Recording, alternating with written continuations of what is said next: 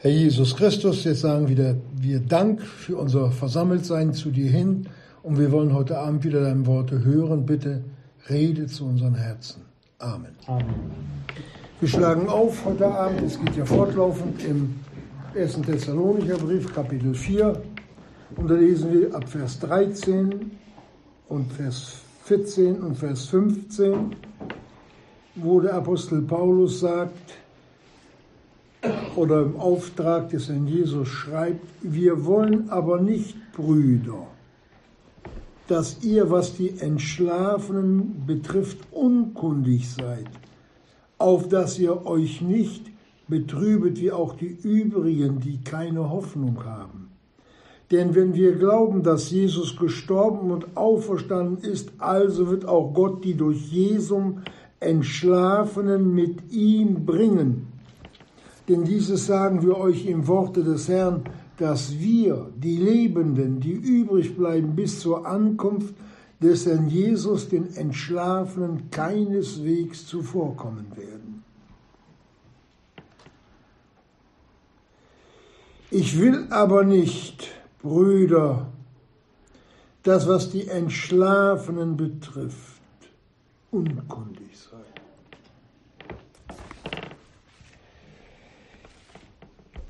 Der Apostel, der das geschrieben hat, war ja Lehrer der Nationen, der Paulus. Gott hat ihn dazu berufen. Und er hat ja fast das gesamte Neue Testament, die Briefe an die Gemeinden, die Ordnungen durch den Herrn Jesus empfangen und den Geschwistern weitergegeben.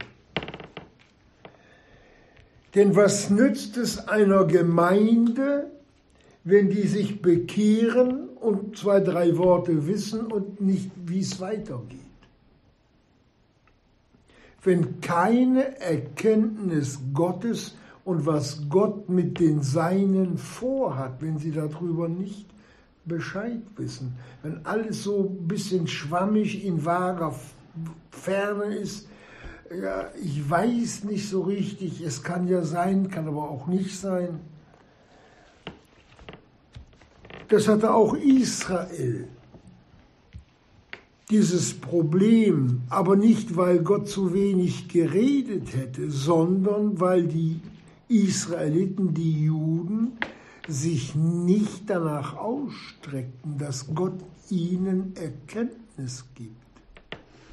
Die waren in so einer Phase, naja, die Obersten machen das schon die machen das schon, die Obersten, die, die, die, die, das ist auch das, was wir haben, einen Verkündiger. Oh, der weiß viel, der weiß viel, ja, da hast du nichts davon. Das ist das Problem.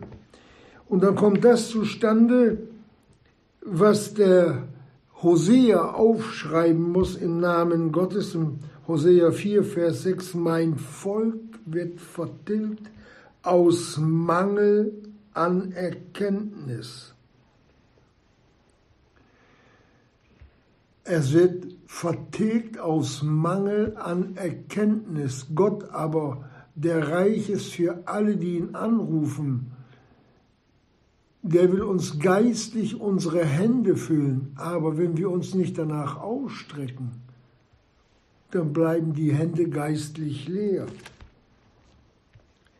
Und er sagt auch, warum? Weil, jetzt nimmt er das Wort du in den Mund, weil du die Erkenntnis verworfen hast so verwerfe ich dich. Da macht Gott nicht mit. Gott möchte, dass wir ihn in seiner Vollkommenheit erkennen, Geschwister. Erst dann bekommt Gott die Ehre, die ihm gebührt. Und ich möchte einmal etwas dazu sagen. Der Dank, den wir ihm heute im Fleische bringen, das ist nicht das Milliardste Teil von dem, was Gott eigentlich gebührt. Ohne diesen Gott wären wir alle verloren in der Hölle gelandet, alle. Und wenn wir einmal beim Herrn Jesus sein werden, dann werden wir erstmal sehen, was auf Golgatha geschehen ist Und dann werden wir den Rauch der Qual der Verlorenen von ferne sehen. Ich glaube, dann wird uns der Dank dann so groß werden, dass er würdig ist, ihm Gott wirklich so zu Füßen zu legen. Wir können wirklich keinen Dank genug dafür aufbringen. Das reicht unser irdisches Leben, unsere fünf Sinne reichen dazu nicht aus. Das geht nicht, das schaffen wir auch nicht, Gott weiß das.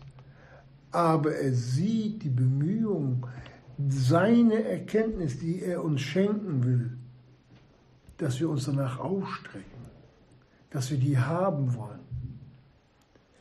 Und deswegen sagt der Apostel, wir wollen aber nicht, Brüder, dass, dass ihr, was die Entschlafenen betrifft, unkundig seid, aber nicht nur die Entschlafenen, sondern das, was der Apostel Paulus dem Timotheus mitgeteilt hat über die Gemeinde, welche die Grundfeste der Wahrheit ist.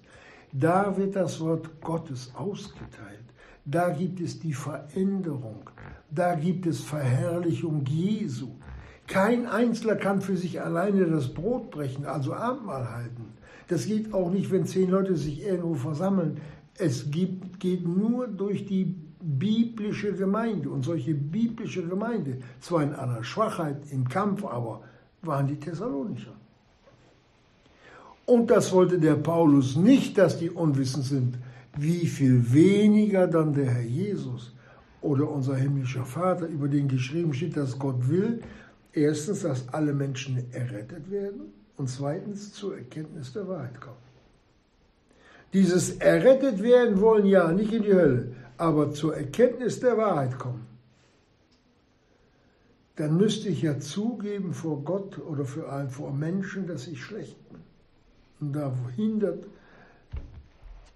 unser Stolz die allermeisten wirklich daran, nach der Erkenntnis zu suchen, dann reden die sich selbst ein, ich bin schon gut, ich bleibe so, wie ich bin. Und damit wachsen sie nicht in der Erkenntnis. Es ist schade. Der Apostel Paulus, der wirklich wie ein Vater, der wirklich ein Vater in Christo war, mit seiner grenzenlosen Liebe zu der Gemeinde Jesu, nicht nur die Thessalonicher weltweit. Und zu denen, die er selbst gründen durfte, hatte er ein sehr, sehr persönliches Verhältnis. Und denen wollte er alles das, was Gott ihm mitgeteilt hatte, den Gemeinden weitergeben. Das war ein ganz tiefes Bedürfnis in dem Paulus. Er sagt es einmal mit seinen Worten so dass wir es auch verstehen können. Denn die Liebe des Christus drängt uns. Den Gemeinden zu sagen, also ihr seid verloren, lasst euch erretten und dann die Wahrheit weiter zu verkünden, damit Wachstum da ist. Das, was der Paulus an Briefe geschrieben hat, das war geistlicher Dünger, damit die wachsen konnten. Denn ohne dem Worte Gottes gibt es kein Wachstum. Dann ist man ein Gefühlsgläubiger oder auf, auf menschliche Art und Weise. Auf, dann setzt man sein Vertrauen auf Menschenwort, aber nicht auf Gottes Wort. Und wie viel Menschenwort hält, wenn es in die Zerreißprobe geht. Das ist so, wenn du eine Lokomotive mit einem Zwirnsfaden abschleppen willst, das reißt. Das geht nicht. Da muss das Wort Gottes her. Und da fängt der Apostel Paulus jetzt den Thessalonichern mitzuteilen. Diese Hoffnung, die nur wir haben. Nur wir, Geschwister, des ewigen Lebens.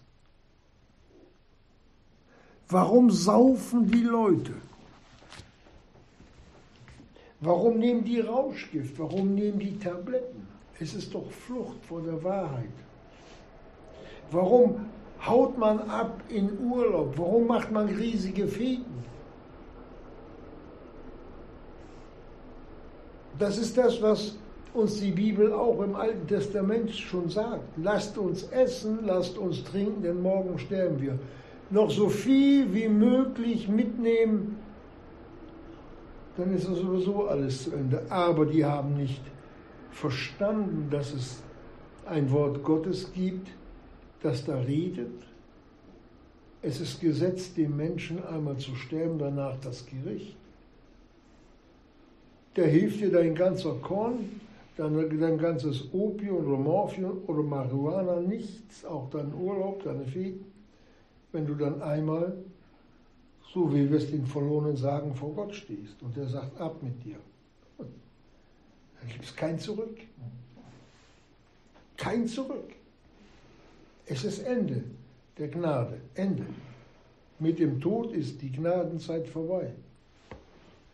Und wer dann errettet ist, hat ewiges Leben und die anderen, die gehen in die Hölle. Und genau das, dass die Thessalonicher, weil sie ja in schwerer Verfolgung standen, nicht wankend werden. Und es sind ja auch etliche von den Thessalonicher, genauso wie es den Juden in Judäa ergangen ist, dass welche verfolgt wurden, dass die verfolgt wurden und auch manche getötet wurden, sind und die Thessalonicher ihre Nachahmer waren, lesen wir im Thessalonicher Brief, haben wir auch schon drüber gesprochen, gab es auch Tote bei den Thessalonichern. Wenn heute ein Mensch stirbt, ist das Geschrei groß. Er ist weg. Nicht? Aber wer, wer geistlich ist, natürlich schmerzt es, wenn jemand stirbt. Der Jesus hat auch am Grab geweint, bei dem Lazarus. Das ist alles kein Problem. Nur wir wissen, den sehen wir wieder, das war ein Kind Gottes. Und dann ist es auch letztlich egal, ob nun ein Kind Gottes 20 Jahre alt wird oder, oder 80 oder 90. Die irdische Zeit vergeht, aber die Ewigkeit nicht der ist und bleibt ewig bei Gott, so wie wir. Und dahin will jetzt der Paulus den Blick der Thessalonicher hinführen. Denn durch Anfechtung und all die Dinge, die da die Welt an sie herangebracht hatte, Not und ja, sie wollten sie halt in die Verzweiflung bringen. Aber das ist halt aber nicht so geschehen, wie der Seelenfeind sich das ausgemalt hatte, die Thessalonicher nun zu Fall zu bringen. Warum nicht? Paulus sagt, denn ich schäme mich des Evangeliums nicht, denn es ist Gottes Kraft. Sie haben sich an das Evangelium, an das Wort Jesu geklammert. Und das war die Kraft, mit der alle Versuchungen abgewehrt worden sind. Das müssen wir wissen. Und dazu bedarf es wirklich der Erkenntnis. Wir wollen aber nicht, Brüder, dass ihr, was die Entschlafenen betrifft, unkundig seid. Versteht ihr? Die Erkenntnis. Außerdem hatte der Apostel Paulus in Kapitel 3 bei den Thessalonichern schon mal vorher was gesagt, anfangs des Briefes. Denn unser Wort, also das, was er da verkündigt hat, das war nicht nach Menschenweise geredet, sondern da heißt es, denn unser Evangelium war nicht bei euch allein im Worte, dass er nur geredet hätte, sondern auch in Kraft und im Heiligen Geiste und in großer Gewissheit.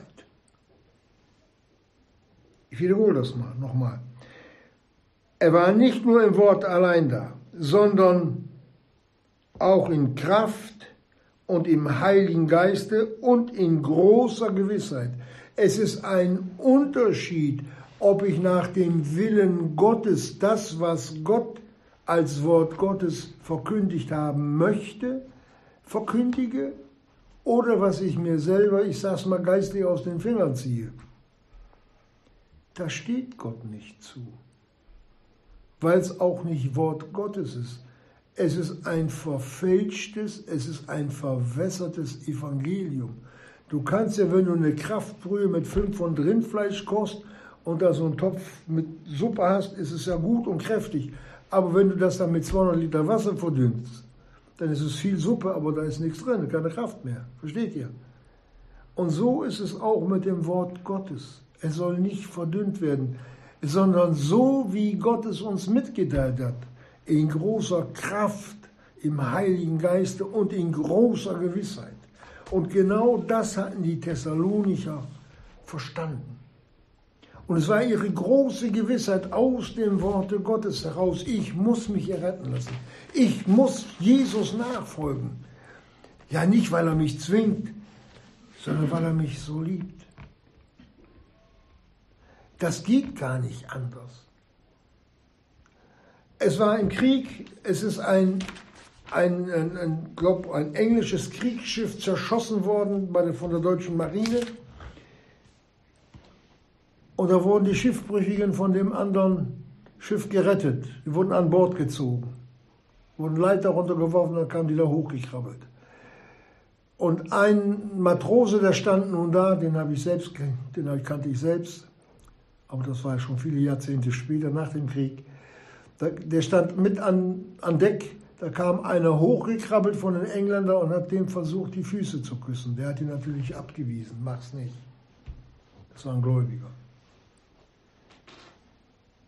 Wie viel mehr sollten wir uns zu den Füßen Jesu hinkuscheln und ihm dafür danken, dass wir solch eine Rettung, wir haben eine ganz andere Rettung erfahren.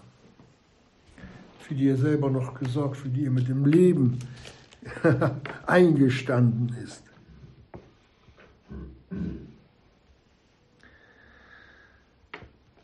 Nicht nur der Paulus, auch unser himmlischer Vater, wie auch der Herr Jesus Christus,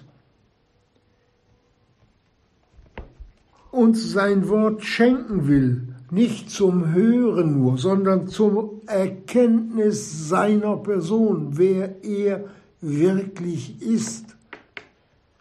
Und wenn wir erkennen, wie er wirklich ist, dann sehen wir auch den Unterschied, wie wir sind. Wenn ich immer einen Plastikring getragen habe, oben mit so einem roten Stein drin, und da kommt mir einer an und gibt mir so, so einen Weißgoldring mit einem Einkaräter, dann sehe ich den Unterschied. Dann sehen wir es im Materiellen ganz klar, das sieht ein Blinder. Und so will uns der Herr Jesus sich selbst offenbaren. Und dann sehen wir uns selbst und dann können wir die Hände nur über uns zusammenschlagen und können sagen, Herr Jesus, dass du mich liebst. Es ist für mich ein Wunder. Und noch mehr solcher Erkenntnisse braucht die Gemeinde. Zum Beispiel, dass sie nicht mehr verloren gehen kann. Kein Kind Gottes kann verloren gehen. Johannes 3, Vers 16. Ich habe gerade die paar Bibelstellen rübergeschickt nach Bremen oder rüber gemeldet. Da gibt es so viele Bibelstellen. Diese Gewissheit, ich kann nie mehr verloren gehen. Das ist eine Erkenntnis, die ist kostbarer als Gold, weil sie mich in Ruhe und Frieden lässt über das Kommende, was nun, was nun wirklich kommt dass, dass ich mich selbst nicht mehr von Gott lossagen kann. Vor etlichen Jahren kam eine Frau zu mir, die war nicht errettet. Dann kam sie und dann wollte sie sich retten lassen. Und dann haben wir eine Übergabe gemacht. Wir waren ein ganz kaputtes Menschenkind. Haben wir eine Übergabe gemacht, da hat sie sich bekehrt entweder war es ein Tag später oder zwei Tage später kam sie, kam sie wieder an. Und da sagte sie mir, geht es? Ich bin nun errettet, ja. Für alle Zeit, für alle Zeit äh, geht das nicht, dass wir das wieder rückgängig machen können. Das ist das ohne Erkenntnis sein. Da habe ich sie angeguckt, ich, das habe ich das erste Mal gehört, ich wusste nicht, was ich sagen sollte. Ich konnte nur eins sagen, nee, das geht nicht. Was Gott einmal erkauft hat, das bleibt sein Eigentum. Das geht nicht. Ja, warum nicht?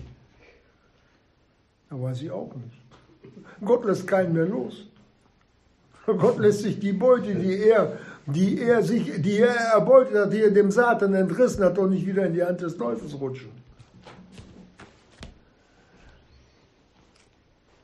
Heute verstehe ich solche Menschen, die waren kaputt, nur kaputt. Ich weiß nicht, was der Seelenfeind ihr eingeredet hat oder dass andere Leute ihr da was eingeredet haben. Aber sie wollte nicht mehr errettet sein. Ich, geht nicht, geht nicht. Hat mir noch nicht mal leid getan, dass es nicht geht. Verstehen wir? Dazu braucht man Erkenntnis. Und wo die Erkenntnis nicht ist, da nimmt der Teufel Raum ein, da hat er eine kleine Ecke. Ach, noch nicht mal eine Ecke. Schlüsselloch. Ein Schlüsselloch. Wenn die Tür zu ist, der schlüpft da durch. Und wenn es nur ein Stecknadelkopf groß ist, das Loch, da schlüpft er durch mit falschen Gedanken. Und füllt dann seine Erkenntnis, wie er den Menschen äh, haben möchte, damit auf. Und da sitzen die manchmal und sind dann so verhärtet in ihren Gedanken, in ihrem Wesen, ohne diese Erkenntnis, dass man manchmal die Hände über den Kopf zusammenschlagen muss, was sich da in den Herzen Kinder Gottes, die errettet sind, abspielen kann und auch abspielen tut. Versteht ihr, wie, wie sicher können wir sein? Wie viel Frieden können wir darüber haben, ich bin erlöst und ich bleibe erlöst für alle Zeit und Ewigkeit. Ich werde meinen Retter schauen. Wer wird mich trennen von der Liebe Gottes? Wer, fragt Gott, wer? Römer 8. Wer? Kein Mensch, keine Sünde, nichts. Kein Geist, noch ein anderes Geschöpf. Nichts kann mich trennen von der Liebe Gottes. Aus und Ende. Ich bin ein Gotteskind und bleibe ein Gotteskind. Und wenn ich als Zwölfjähriger oder 15-Jähriger oder 18-Jähriger oder 20-Jähriger meinem Vater alle Scheiben eingeworfen hat im Haus, auch wenn ich ein missratener Sohn bin, dann bleibe ich sein Sohn. Die Verwandtschaft bleibt auch, wenn ich sündige. Und so ist es auch bei unserem Gott. Keine Trennung mehr möglich. Keine Trennung mehr möglich.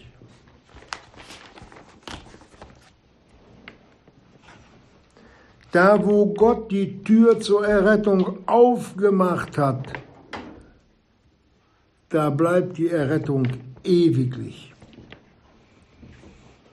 Und da, wo Gott uns die Erkenntnis gegeben hat, du Gemeinde, du brauchst nicht mehr durch die 70. Jahrwoche, da beben ja viele davor. Da beben ja ganze Gemeinden vor. Steht aber geschrieben, dass er uns vor der Stunde der Versuchung, die über den Erdkreis kommen wird, das ist die 70. Jahrwoche, bewahren wird. Davor ist die Entrückung. Da kommen wir gar nicht mehr hin. Das geht uns persönlich gar nichts mehr an. Auch nicht, dass wir verloren gehen können. Wir sind da nur noch Zuschauer. Wir sind keine Akteure mehr. Also hier auf der Erde, da bleiben die Verlorenen. Aber wir schauen von oben herab. Wir wissen, was sich da abspielt. Das ist ein Unterschied. Und das müssen wir wissen.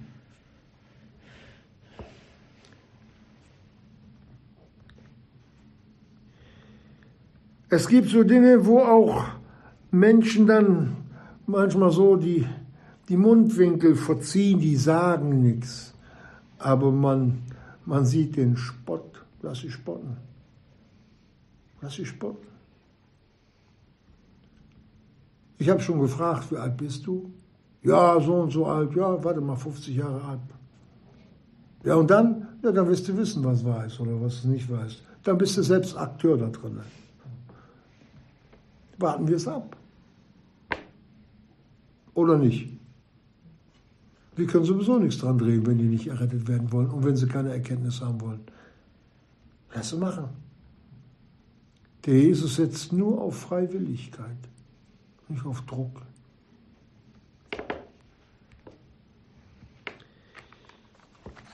Die Erkenntnis. Mein einstiger Freund in meinem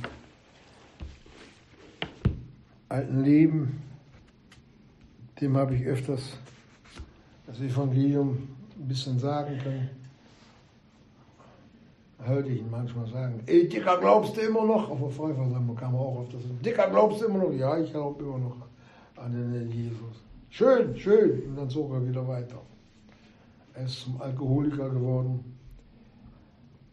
Und dann habe ich gehört, er liegt im Krankenhaus. Ach so, da habe ich gesagt, wenn du dich nicht retten lässt, kommst du in die Hölle. Ach, das ist gut. Dann brauche ich keine, da kann ich Kohlen schaufeln. Da unten ist es immer schön warm. Ohne Erkenntnis. Wenn der gewusst hätte, was der da redet, der wäre selbst zu Tode erschrocken. Und ein paar Wochen später lag er dann im Krankenhaus, hörte ich ihn. Er liegt im Krankenhaus, er hat Krebs, er muss sterben. Da bin ich hin, nachmittags, der Herr hat mir gezeigt, geh hin. Bin da hingefahren nachmittags, war er nicht mehr ansprechbar. War Herr Jesus, du schickst mich in ein Krankenhaus rein und was soll ich machen? Ich kann den, nicht, kann den ja gar nicht ansprechen. Geh morgen früh hin ich gehe morgen früh hin, Herr Jesus. Am anderen Morgen, weiß ich nicht, um 8 Uhr rum bin ich ab ins Krankenhaus. Da war er so halb wach. Und da kam die Schwester und sagte, ja, er muss gewaschen werden. Können Sie mir mithelfen? Können Sie ihn hochhalten? Ja, mache ich. So hat sie ihn gewaschen, da kam er wieder richtig zu sich, war er wach. Und dann konnte ich ihm nochmal das Evangelium erzählen. Und dann hat er es geglaubt, dass er verloren geht. Da kam die Erkenntnis durch. Er hat sich retten lassen, am Abend war er tot. Mich hat der Jesus hingeschickt und hat gesagt, Schächergnade. Mit dem Wort. Er hat wirklich, am Abend war er tot. Erkenntnis. Wie sollten wir nach dieser Erkenntnis Gottes streben? Da müssen wir wirklich alles dran setzen. Und Gott lässt sich erkennen. Geschwister, das macht Gott.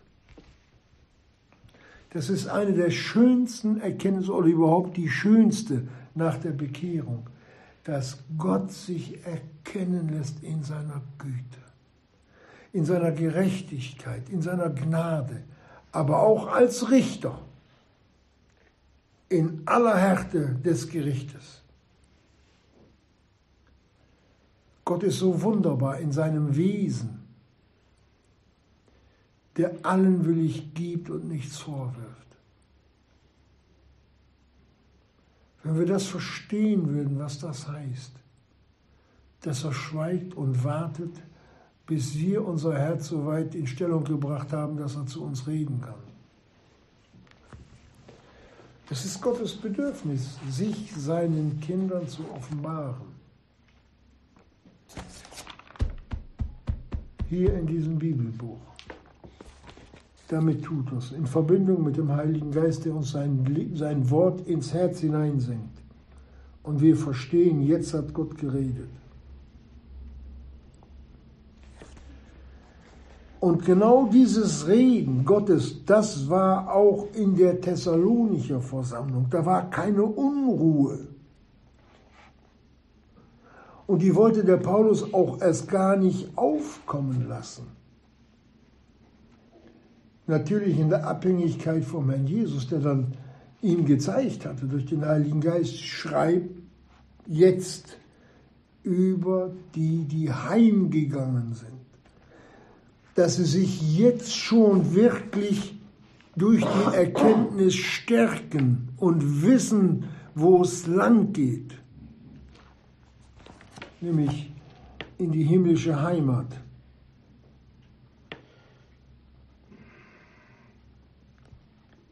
Und der Paulus, der hat es geschrieben.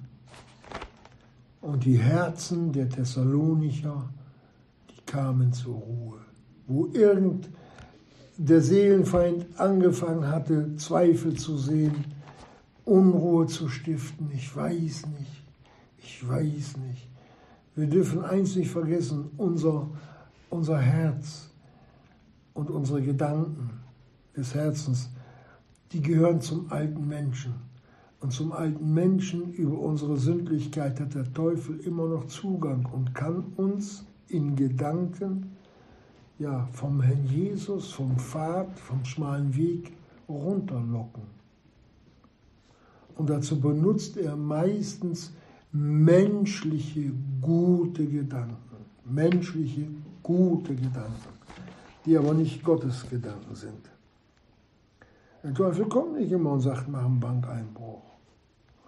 Die schlimmste Verführung, das ist die fromme Verführung,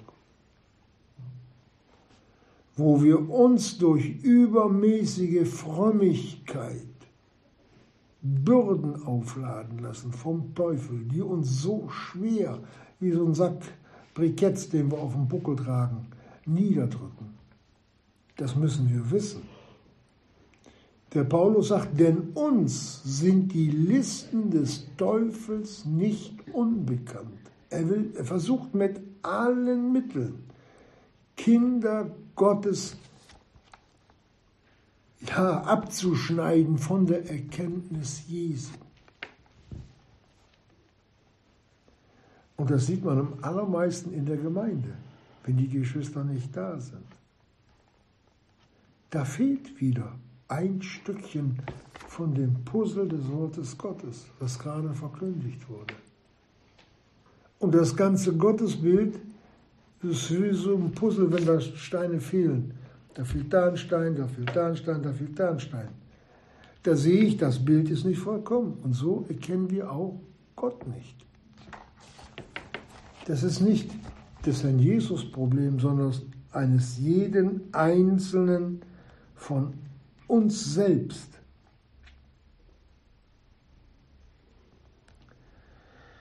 Im 1. Thessalonicher 2,14, ich wiederhole den Vers nochmal, denn Brüder, ihr seid Nachahmer der Versammlung Gottes geworden, die in Judäa sind, in Christo Jesu, weil ihr dasselbe von den eigenen Landsleuten erlitten habt, wie auch jene von den Juden, die sowohl den Herrn Jesus als auch die Propheten getötet und durch Verfolgung weggetrieben haben. Das war die Lage der Thessalonicher, aber sie waren geblieben und die, die Gemeinde hatte Bestand. Auch wenn die zum Teil abgeschlachtet worden sind, geschlagen, gegeißelt, ich weiß nicht, was alles passiert ist. Und jetzt kommt die Antwort Gottes auf die Versuchung, was ist, wenn wir gestorben sind?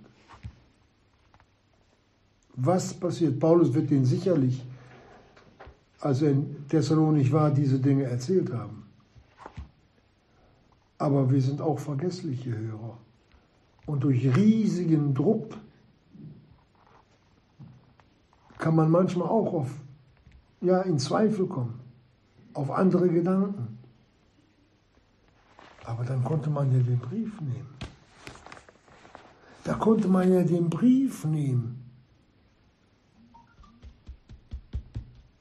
Ich will aber nicht, Brüder, dass ihr unkundig seid. Ah, dann wurde das vorgelesen. Ach so, ja, ja, so hat der Paulus uns das erklärt. Das ist, das ist ja auch logisch, dass wir nicht mehr verloren gehen können. Das ist ja logisch, dies, das und jenes, alles da, wo die Fragen aufgeworfen worden sind. Und jetzt geht der Paulus auch auf die darauf auf die darauf ein, die ihr Leben gelassen hatten. Denn wer weiß, vielleicht, äh, ich sag's mal so, dass sich da einer gesagt hat, vielleicht bin ich der Nächste oder der Übernächste. Was passiert dann?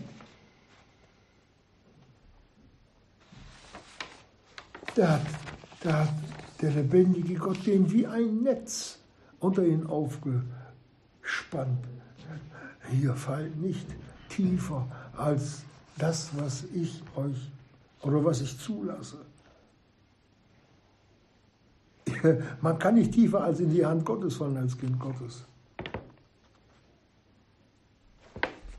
Und durch diese Befestigung, Geschwister, die die Thessalonicher nun erfahren hatten durch den Brief, da kommt dann das zustande, was in der Offenbarung 2.10 auch für die Gemeinde Jesu geschrieben steht. Sei getreu oder getrost. Wie lange denn? Bis zum Tode. Und ich werde dir die Krone des Lebens geben. Das geht nur, wenn man diese Erkenntnis hat, der Jesus lässt mich nicht im Stich. Ich bin nie allein. Ob Krankheit, ob Not, Verfolgung, Schläge oder Hunger. Ich bin nie allein.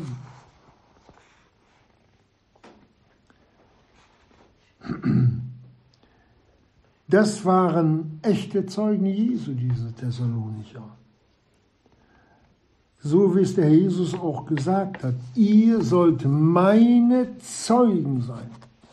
Und dieses Wort Zeugen, das hat es in sich. Wenn man das im Griechischen übersetzt, heißt es, ihr sollt meine Martyras sein.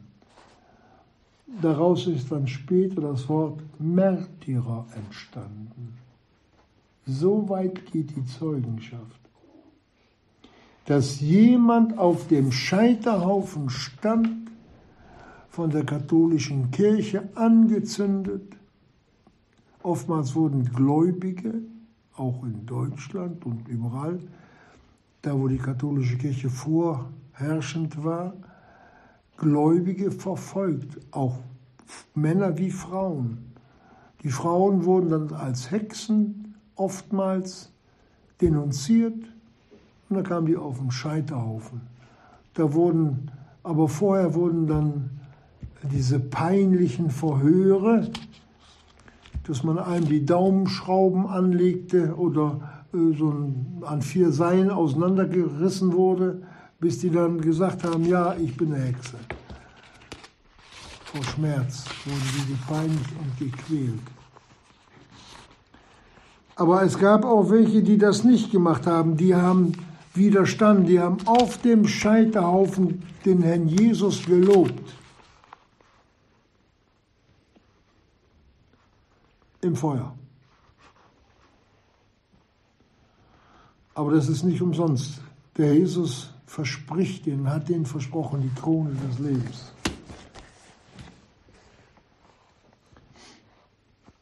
Und damit die Gemeinde Jesu trotz schwerster Verfolgung nicht wankend wird, kam nun diese Belehrung durch den Brief nach Gottes Willen zu den Thessalonichern. Aber dieser Thessalonicher Brief ist ja nicht nur von den Thessalonichern gelesen worden, sondern über die 2000 Jahre. Und wir lesen ja auch in diesem Brief.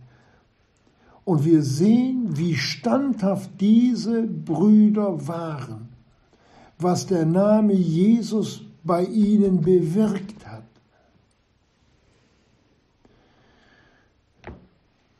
Ich kann nur dafür mein Leben sagen, Herr Jesus, welch ein Mangel bei mir. Was die alles so mitgemacht haben und dann ohne aufgeregt zu sein, das sagt Gott, was die Bruderliebe betrifft, haben wir es nicht nötig, euch zu belehren, denn ihr seid von Gott selbst belehrt. Das muss man sich mal vorstellen die waren durch das Band der Liebe Gottes so zusammengehalten. Das muss, das muss zur Wonne Gottes gewesen sein, zur Freude Gottes. Das ist so das Höchstmaß dessen, was ein Mensch bringen kann.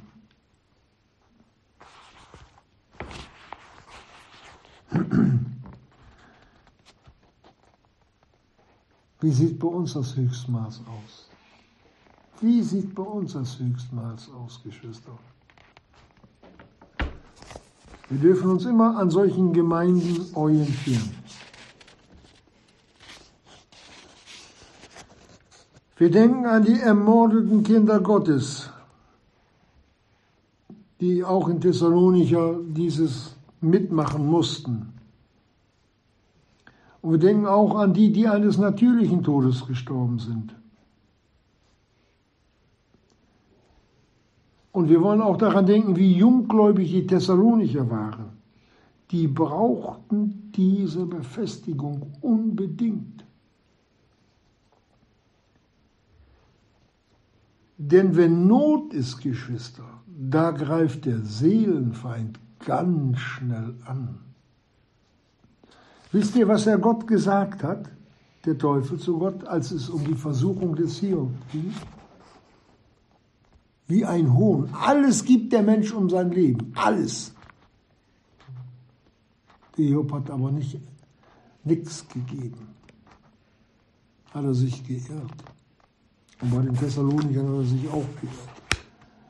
Weil die am Worte Jesu festgehalten haben, an die Kraft und die Gnade und das Mitleiden und den Trost Jesu vertraut haben. Alles gibt der Mensch um sein Leben. Nicht nur ein paar Wochen, ein paar Monate mehr leben. Wie viele haben sich mit dem Seelenfeind am Ende des Lebens eingelassen? Bewusst. kann mich noch erinnern, als Kind, da schrie eine Frau, die ist gestorben, der Teufel soll nun kommen mit ihr Karten spielen. Ich wusste gar nicht als Kind, was das bedeutet.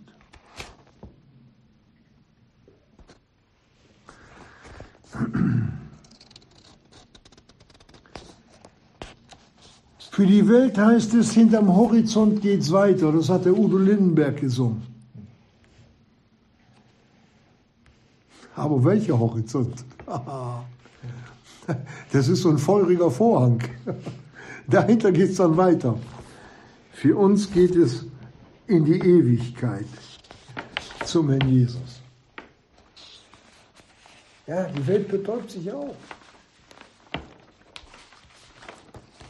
Der Mann erntet Beifall, der macht wieder Millionen. Er ist in Übernacht reich geworden. Bei all den Hoffnungslosen.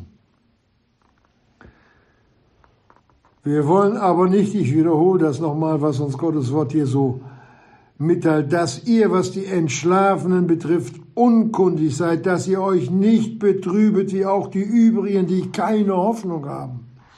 Deswegen doch die Flucht in die Amüsierung, die Flucht dahin, die Flucht dahin, Betäubung. Und es wird immer schlimmer und die, die werden immer verrückter, die Menschen. Die, es gibt so viele schriftgelehrte Leute, die heute schreiben können, so viel hat es noch nie gegeben. Aber anstatt sie klüger werden, werden sie immer dümmer. Es hat noch keiner richtig gelernt, dass man, nee, dass man eigentlich Krieg nicht machen soll. Es geht weiter. Heute hat unser Bundeskanzler auch wieder ein mächtiges Wort gesprochen. Er hat 36 diese Kampfjets bestellt, diese, die man nicht sehen kann. Mit Kahntappe. Äh, doch, Tarnkappe, ja. Die dann auch fähig sind, amerikanische Atombomben zu tragen. Wir haben zwar keine Atombomben, aber wir müssen die auch werfen. Das ist Friedensgeschrei. Wir sehen, wohin das führt. Irgendwann rappelt es doch. Aber dann richtig. Aber es steht auch geschrieben, Hebräer 9, 27 ist dem Menschen gesetzt zu sterben, danach das Gericht. Das bedenken die alle nicht. Wie dumm sind die Menschen, dass sie Gott nicht fragen, ob es ihn überhaupt gibt. Wem Weisheit mangelt er, bitte Gott, der allen willig gibt und nichts vorwirft. er gibt auch Erkenntnis. Und er wirft doch nicht mal was vor, wenn man weiß, es gibt Gott, Gott hat sich geoffenbart, es gibt ihn und ich sage, nee, ich will trotzdem nicht. Aber das machen ja nicht nur die, die Gottlosen, das macht ja auch, machen ja auch Kinder Gottes.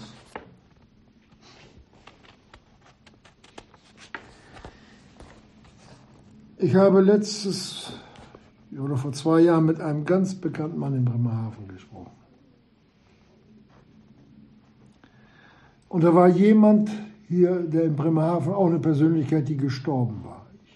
Ich saß mit ihm in einem Lokal, haben Kaffee getrunken, ich habe ihm das Evangelium gesagt.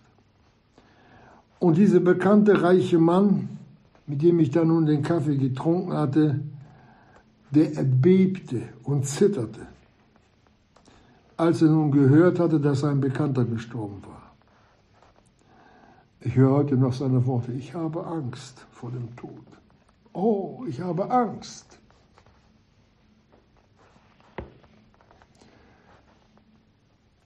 Wenn ich den Namen sagen würde, ihr würdet ihn alle kennen. Vor nicht allzu langer Zeit war sogar Frau Bundeskanzler Merkel bei ihm. Zum Besuch, ja. Und jetzt ist sein Schwiegersohn auch noch gestorben. Der, ist, der Mann ist schon 80. Und jetzt hat er noch mehr Angst. Eins weiß er, die Erkenntnis hat er, dass er, wenn er geht, mit leeren Taschen geht. Mit leeren Taschen. Dass er sich mit seinem Geld und alles, was er hat, nichts kaufen kann. Dass er keine Elle Leben zu, zulegen kann. Geht nicht. Hoffnungslos. Ist doch egal. Nee, ist nicht egal. Auch wenn wir sagen, ja, manche sagen, ist doch egal, wenn ich sterbe oder nicht sterbe, ist nicht egal.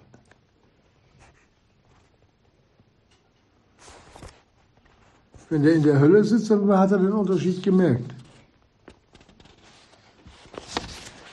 Und jetzt kommen wir zu unseren Thessaloniker zurück. Das waren ja nicht alles nun alte, befestigte Brüder und Schwestern, da waren ja auch viele Junggläubige. Und da waren auch Jünglinge dabei. Die mussten doch ermutigt werden, dass sie Vertrauen fassen zum Herrn Jesus, dass er sie nicht allein lässt und dass es nach dem Tod weitergeht. Nein, nicht nur weitergeht, richtig weiter. Das wissen ja viele Kinder Gottes gar nicht, dass die weit, weit, weit höhere Lebensform im Geiste ist. Wir sind doch nur ein Abklatsch dessen, was im Geiste sich, was im Geiste vorgeht. Wir sind ein, hier auf der Erde ein Abklatsch von dem, was himmlisch ist. Und das Problem bei den Kindern Gottes ist, dass sie diese Erkenntnis nicht haben. Darum klammern sie sich doch an das Irdische hier. Und müssen alles zurücklassen. Und die da an den Herrn Jesus Gläubigen, gläubig gewordenen, die werden da oben Schätze über Schätze, werden sie dort nicht nur sehen, da leben sie drin. Es muss etwas sein, was wir hier nicht mit Worten beschreiben können, Geschwister. Das können wir nicht mit Worten beschreiben. Vielleicht deswegen hat Gott auch so viele Schattenbilder auch in die Offenbarung hineingelegt. Das geht nicht. Da sind unsere Sinne zu gering. Das schaffen wir nicht mit wem wir es hier schon auf der Erde zu tun haben, geschweige dann, wenn wir dann bei ihm sein werden.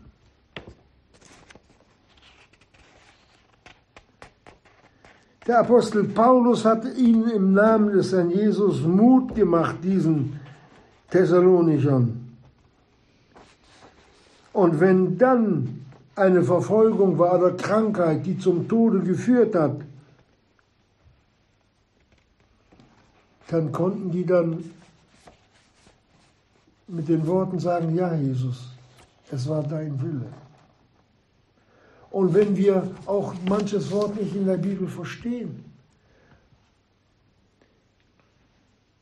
der Tod seiner Frommen ist ihm kostbar. Dann ist nämlich wieder groß, ein großer Schritt mehr zur Ewigkeit hingetan im Paradies, wo diese unaussprechlich schönen Worte geredet werden. Das war solch eine Erkenntnis, die war so groß und so gewaltig, dass der Paulus den, den Korinthern nicht sagen konnte, ich, der Jesus hat mich ins Paradies entrückt. Das konnte denen nicht sagen. Die hätten gesagt, der, der spinnt. Erkennt jemand, hat er gesagt, sich selber, einen Menschen. Ob im Leibe oder nicht im Leibe, weiß ich nicht, aber im Paradies, so im dritten Himmel, und unaussprechlich schöne Worte gehört hat, habe, die kein Mensch reden darf. Und das ist nur das Vorzimmer zur Ewigkeit. Und in diesem Vorzimmer zur Ewigkeit, da sind alle, die in Christo Verstorbenen oder die im Gesetz gehorsam waren oder die in der Gewissenszeit gehorsam waren, alle drin versammelt. Alle.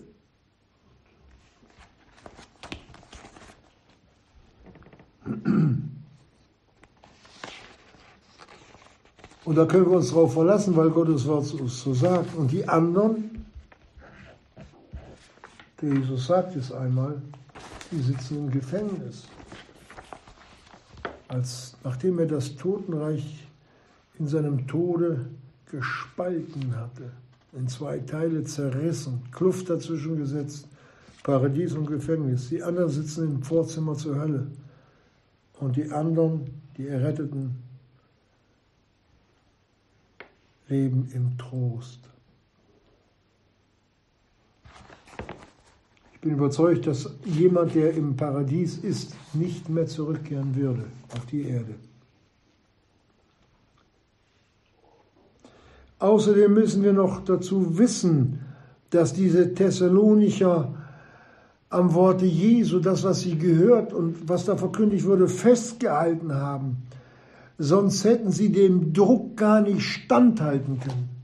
Das, was auf sie einprasselte, die Verfolgung von Menschen, die der Seelenfeind, der Teufel, angestachelt, angestachelt hatte, die Gemeinde zu zerstören.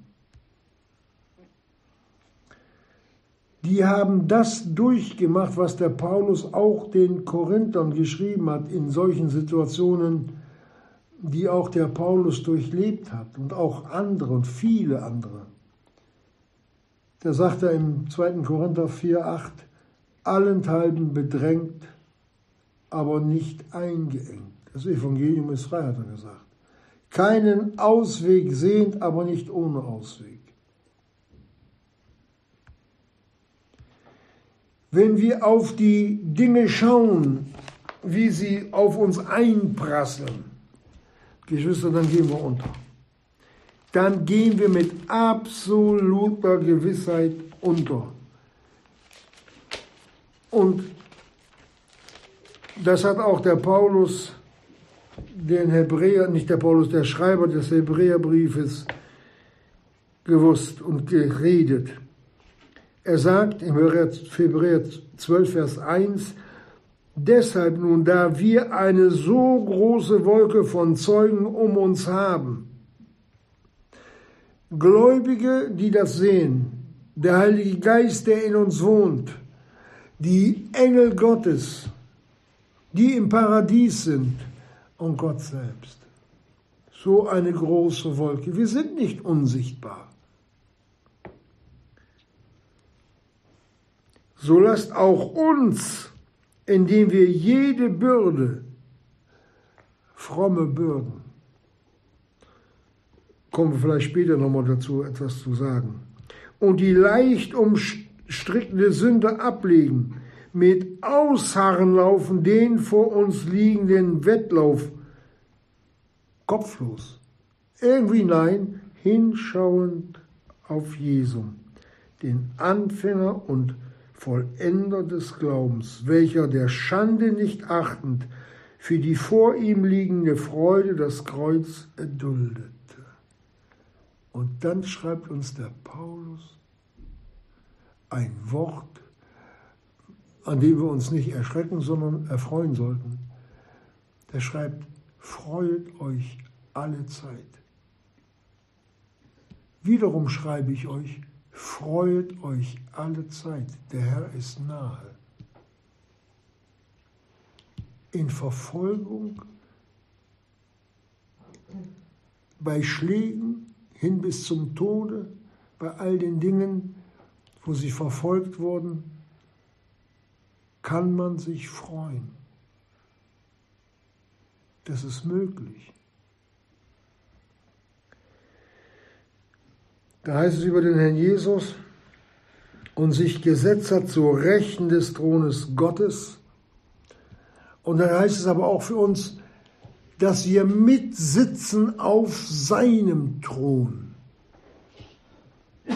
Denn betrachtet den, der so großen Widerspruch von den Sündern gegen sich erduldet hat, auf dass ihr nicht ermüdet, indem ihr in euren Seelen ermattet. Das ist das Geheimnis. Auf Jesus schauen. Auf den Herrn Jesus schauen, wie er gekämpft, wie er gelitten, wie er überwunden für uns. Und wenn ich weiß, dass ich Not habe, ich sag's mal, ich sage jetzt eine Zahl 100. Ich habe für 100 habe ich Not. Und wenn ich dann auf den Herrn Jesus schaue und weiß, dass er eine Milliarde an Not hatte, dann wird meine Not klein dabei. Das ist das Geheimnis, Geschwister. Wenn du in deiner Not auf den Herrn Jesus siehst, was der erlebt hat, wird deine Not klein. Probiert's aus. Und in diesem lebten die Thessalonicher. Die haben auf den Herrn Jesus, auf den Gekreuzigten geschaut und haben nicht den Blick davon gelassen.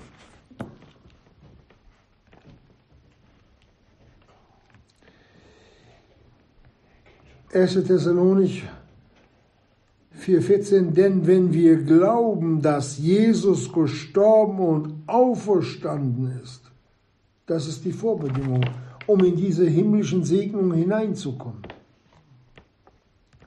Das ist, die, das, ist das Zentrum hier für uns. Und dann heißt es weiter im 4,14, also wird auch Gott die durch Jesum Entschlafenen mit ihm bringen. Wann wird das sein? Wenn der Herr Jesus kommt, wenn der Letzte, der errettet werden muss, errettet ist. Der Herr verzieht nicht die Verheißung, so steht es geschrieben. Ich denke, wenn der letzte Mensch errettet wird, der sagt noch nicht mal Amen, der kann noch nicht mal Amen sagen dann sind wir schon entrückt beim Herrn Jesus. Denn der wartet auch auf seine Braut, auf uns. Und der Heilige Geist mit uns ist auch froh, dass er diese krumme Erde, sündige Erde verlassen kann.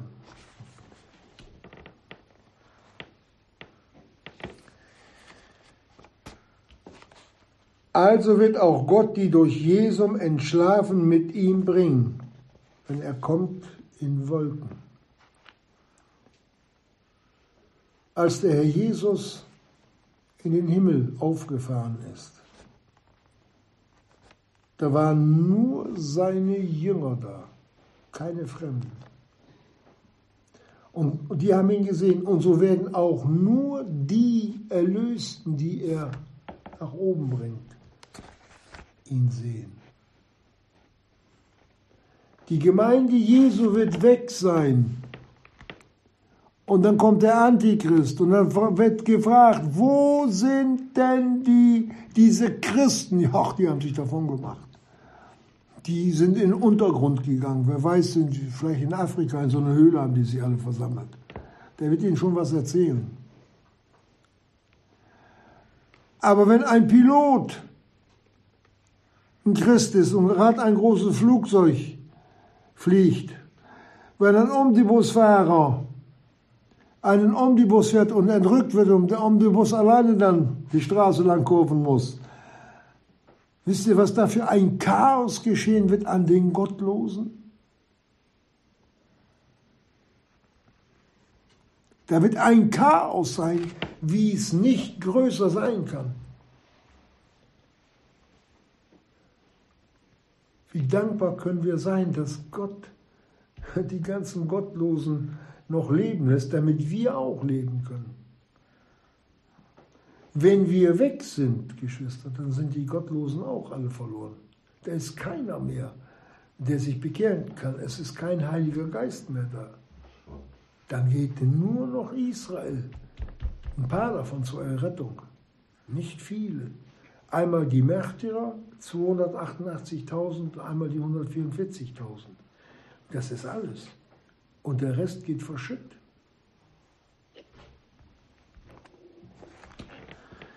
Auf die Welt wartet noch was, aber auf uns die wahre Glückseligkeit.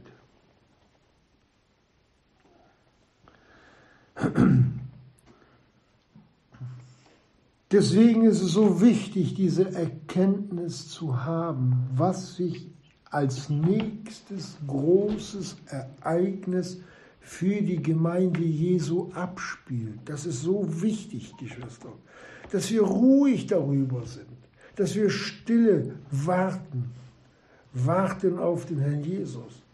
Ja, ihn bitten, Herr Jesus, komme bald. Das gehört mit zum Ruf der Gemeinde dazu.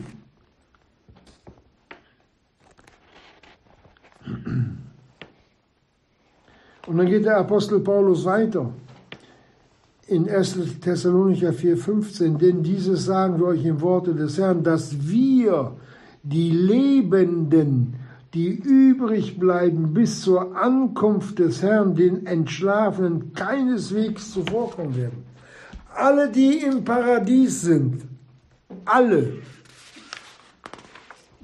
keiner von uns,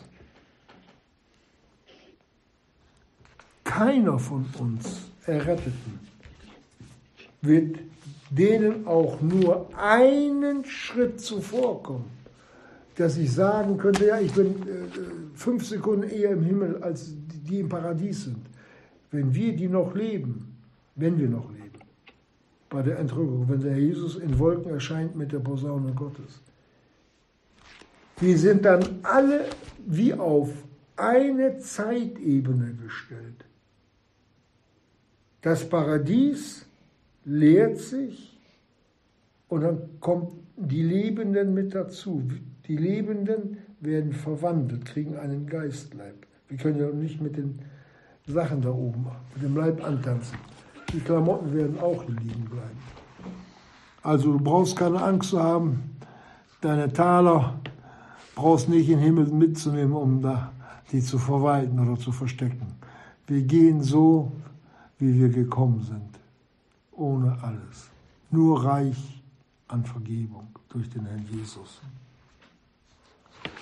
Also wir sind alle auf die gleiche Zeitebene gestellt.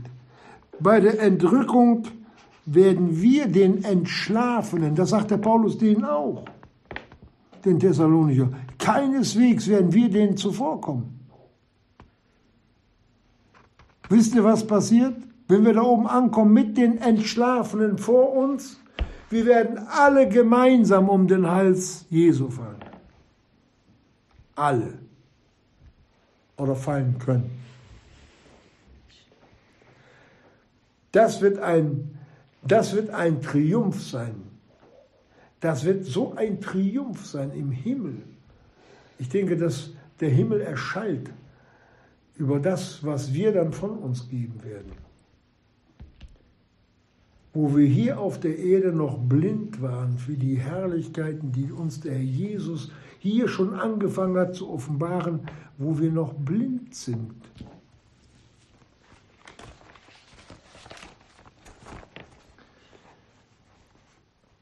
Und was wir es sein werden, das wird ungeheuerlich sein. Ungeheuerlich. Wir werden das nächste Mal noch mehr darüber reden. Und das Wichtigste mit an der Sache ist, und keiner kann zurückbleiben. Keiner. Es geht keiner verloren.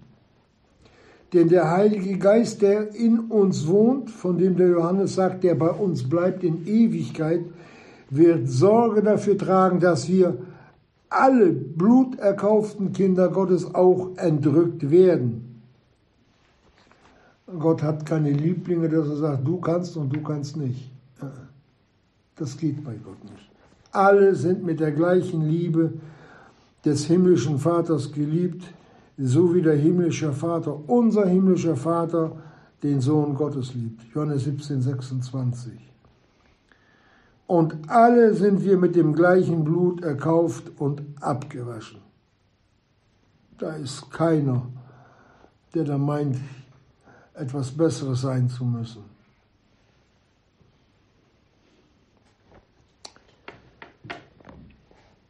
Jetzt wissen wir so langsam oder vielleicht sind wir dahinter gekommen, zu erkennen, was biblische Erkenntnis für einen großen Wert vor Gott hat. Für uns. Für uns. Dass wir, ich sag's mal, frei durchatmen können. Mein Gott ist mit mir. Nichts kann mich mehr trennen von der Liebe Gottes. Und das, was Gott in seinem Wort uns mitgeteilt hat, da steht ihr selbst dahinter. Es ist unverbrüchlich sein Wort. Himmel und Erde werden vergehen, aber mein Wort wird ewig bestehen, sagt Gott. Wir dürfen diesem Wort wirklich trauen. Ich habe noch ein paar Bibelstellen, aber wir wollen hier schließen. Ich denke, die Zeit wird so um sein. Ich habe leider keine Uhr mitgenommen. Auch ich habe hier eine Uhr. Ja, dann sagen wir hier Amen und bitten den Herrn Jesus, dass er uns die Erkenntnis schenkt, die so wichtig ist für unsere Nachfolge zu ihm hin. Amen.